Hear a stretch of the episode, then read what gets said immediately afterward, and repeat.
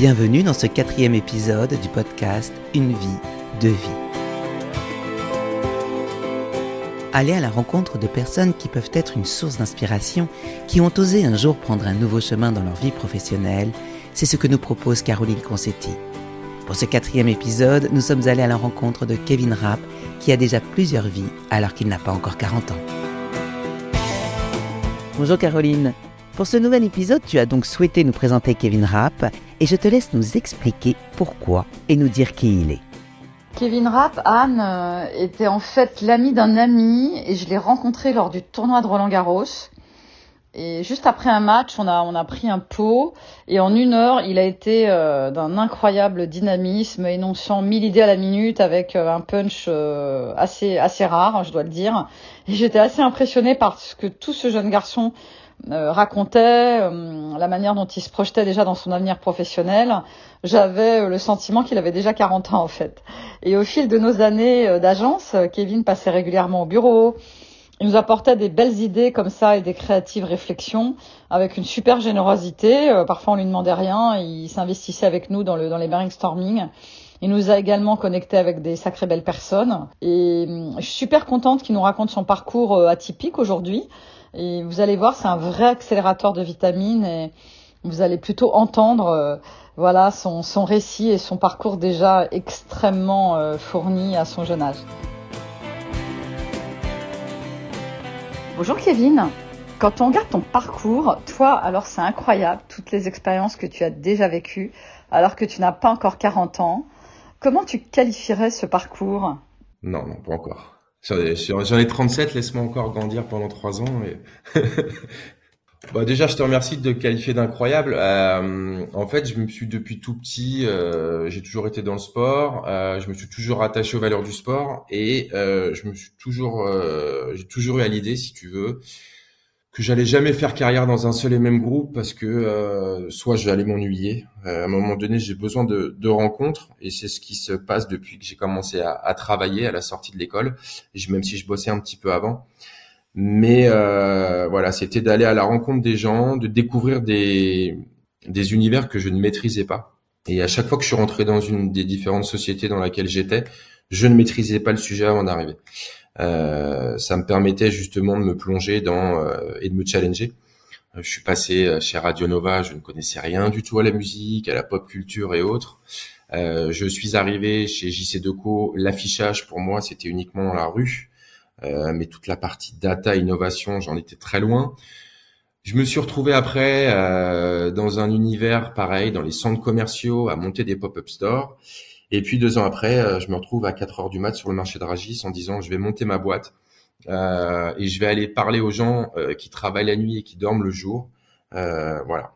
Donc en fait, ça a été que des parcours de vie, que des rencontres. J'ai jamais vraiment cherché du travail. J'ai eu cette chance-là, mais après, je pense que je me suis donné les moyens de de pouvoir le faire. J'ai toujours été appelé ou j'ai toujours tapé à des portes en disant je suis là, euh, ça m'intéresse ce que tu fais, mais je ne maîtrise pas ce que tu fais mais je pense qu'on peut faire des belles choses. Donc euh, voilà, la dernière expérience, là, je suis chez Adriver, qui est une start-up dans la data. On peut pas faire mieux. Euh, je suis arrivé, j'avais l'impression de, découvrir un pays étranger et d'être euh, un Indien dans la ville, noyé au milieu de tout le monde, à ne rien comprendre.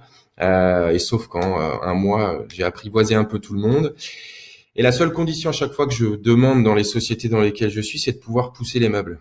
Donc je rentrais souvent dans un studio pour essayer d'en faire une grande maison. Euh, pourquoi? Parce que sinon je m'ennuie. Euh, donc j'ai une feuille de route au départ que j'étoffe au maximum. Euh, voilà. Et pourquoi je suis parti de certaines sociétés? Parce qu'à un moment donné, euh, la salle à manger devenait trop petite et, euh, et, je commençais à tourner un petit peu en rond. Donc c'est pour ça que j'ai un parcours qui est pas très linéaire, j'en suis fier et je pense qu'à la fin de mes jours, j'aurais peut-être fait, j'aurais peut-être eu 20, 20 euh, aventures différentes. Euh, voilà, pour l'instant, j'en suis à peut-être 6 ou 7. J'ai que 37 ans, comme tu le soulignais, je n'ai pas 40. Et donc, du coup, je pense que j'ai encore, euh, surtout avec les réformes des retraites, je pense que si je calcule bien et qu'on arrive à 64 ans, il me reste quand même 27 ans à travailler. Donc, je suis même pas à la moitié de, de ma carrière professionnelle. Kevin, tu aimes le sport. Tu l'as d'ailleurs pratiqué à presque au niveau plus jeune. C'est sûrement ce qui te donne cette énergie et cette envie des challenges et ce besoin aussi de les réussir. Mais est-ce qu'à chaque changement professionnel, euh, tu as ressenti, comme avant un match de foot, euh, une peur d'y aller et de l'appréhension? Non, parce qu'en fait, si tu veux, euh, si je commence à douter, alors le doute, c'est oui, la personne qui dit qu'elle doute jamais, c'est certainement pour se rassurer. Je pense que le doute, ça fait partie chez un sportif, pas de son quotidien, mais en tout cas de de, de, de, son mode de vie, de, de, la remise en question et autres. Mais oui, de l'appréhension, j'en ai, j'en ai, j'en ai toujours eu euh, des moments clés, mais euh, non, je me suis toujours dit à un moment donné pourquoi avoir peur, parce que euh, du boulot, j'en trouverai toujours. j'ai toujours eu confiance en moi. J'ai pris des claques, j'ai eu des échecs, mais en tout cas, si tu commences à être dans le doute, à être dans les regrets, c'est foutu. L'échec est magnifique, et ça, c'est Vincent Lindon qui le disait. je trouve ça hyper intéressant en fait comme leitmotiv parce que commencer à avoir peur de ce qui va se passer demain, euh, c'est un peu le. Enfin, pour moi, c'est un peu le début de la fin, quoi. C'est-à-dire que sinon, on va pas oser. Je me suis retrouvé dans des situations euh, ou même dans des entretiens où on me disait euh, Est-ce que vous parlez anglais?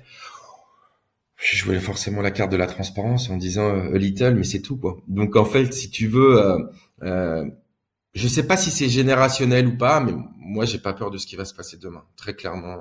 Si demain on doit me dire voilà, l'aventure chez Driver est terminée et bah peut-être que j'irai euh, décharger des camions euh, à Rungis pendant deux mois euh, pour me remettre sur le marché du travail. Mais j'ai du mal à concevoir le fait qu'il n'y ait pas de boulot en fait. Du boulot, je pense qu'il y en a.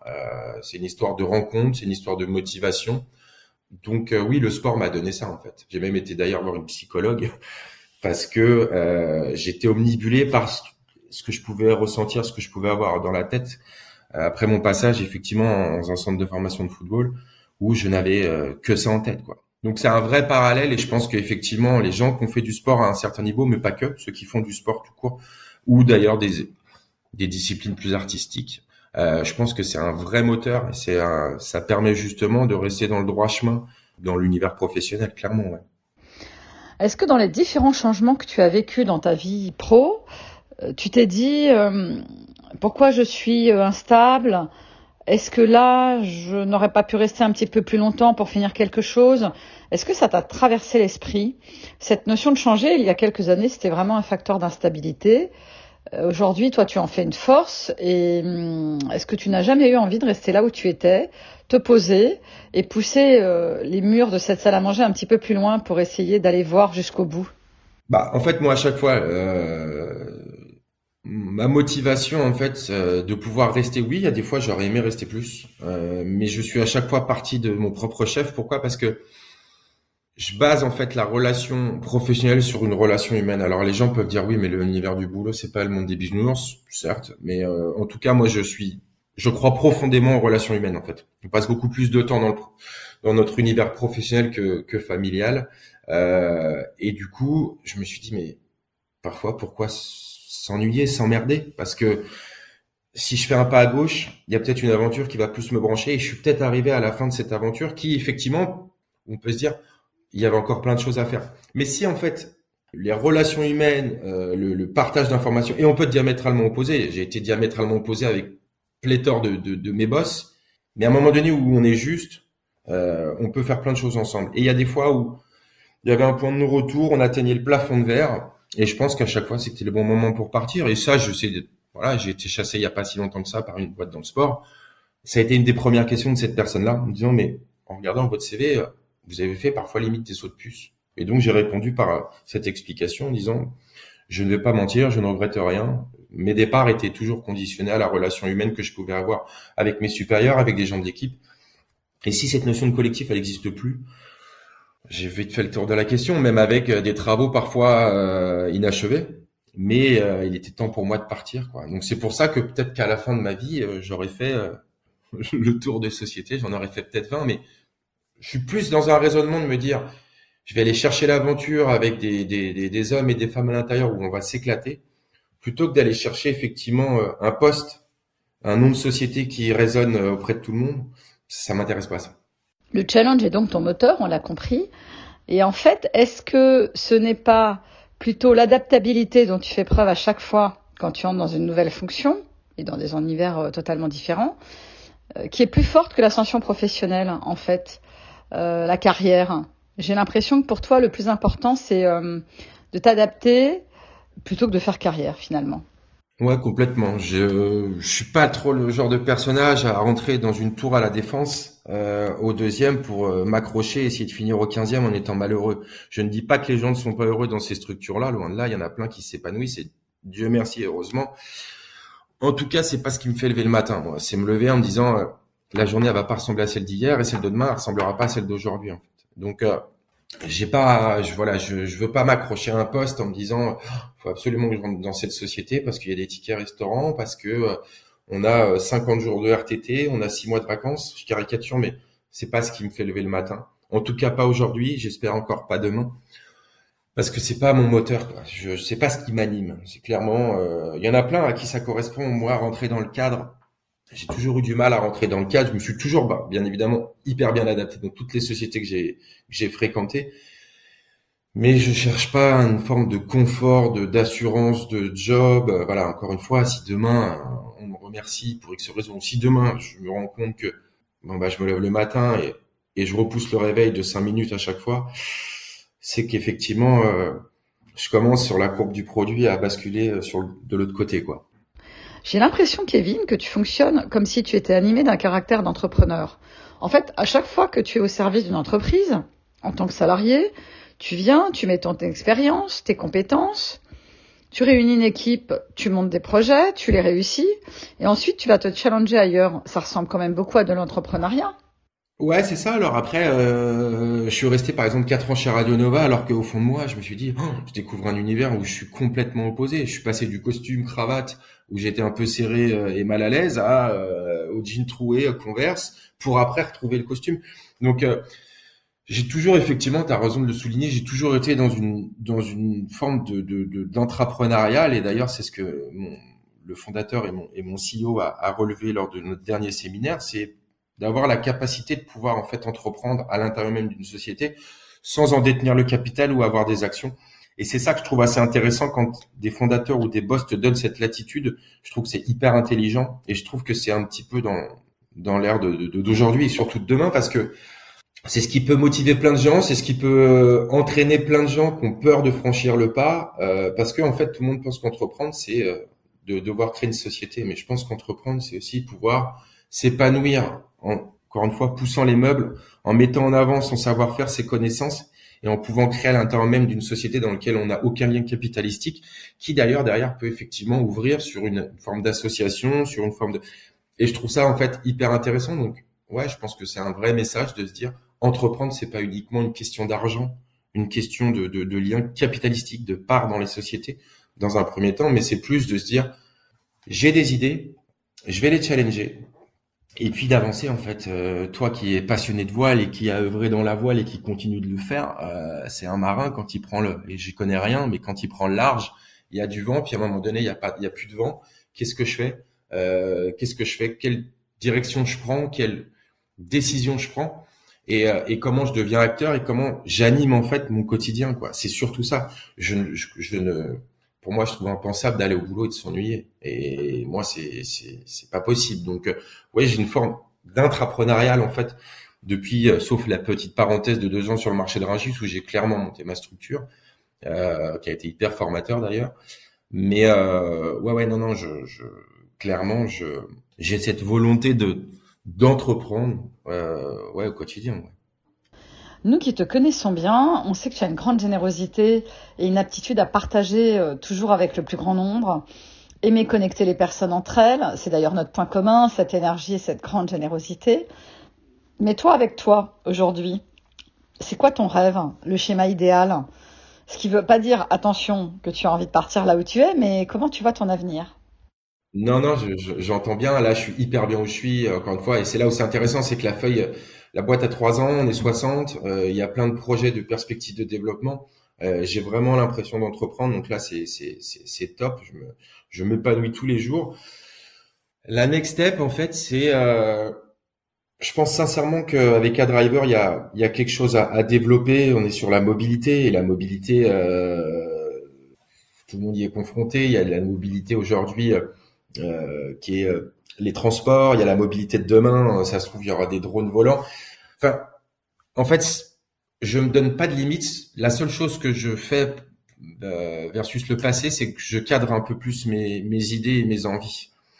En écoutant effectivement, en discutant avec des gens euh, comme toi, comme Anne, euh, ou d'autres personnes qui ont monté leur société, qui ont eu des expériences professionnelles d'entrepreneurs, c'est de, j'ai pas envie d'arriver euh, à la fin de mes jours en me disant j'ai eu plein d'idées, mais j'en ai sorti aucune.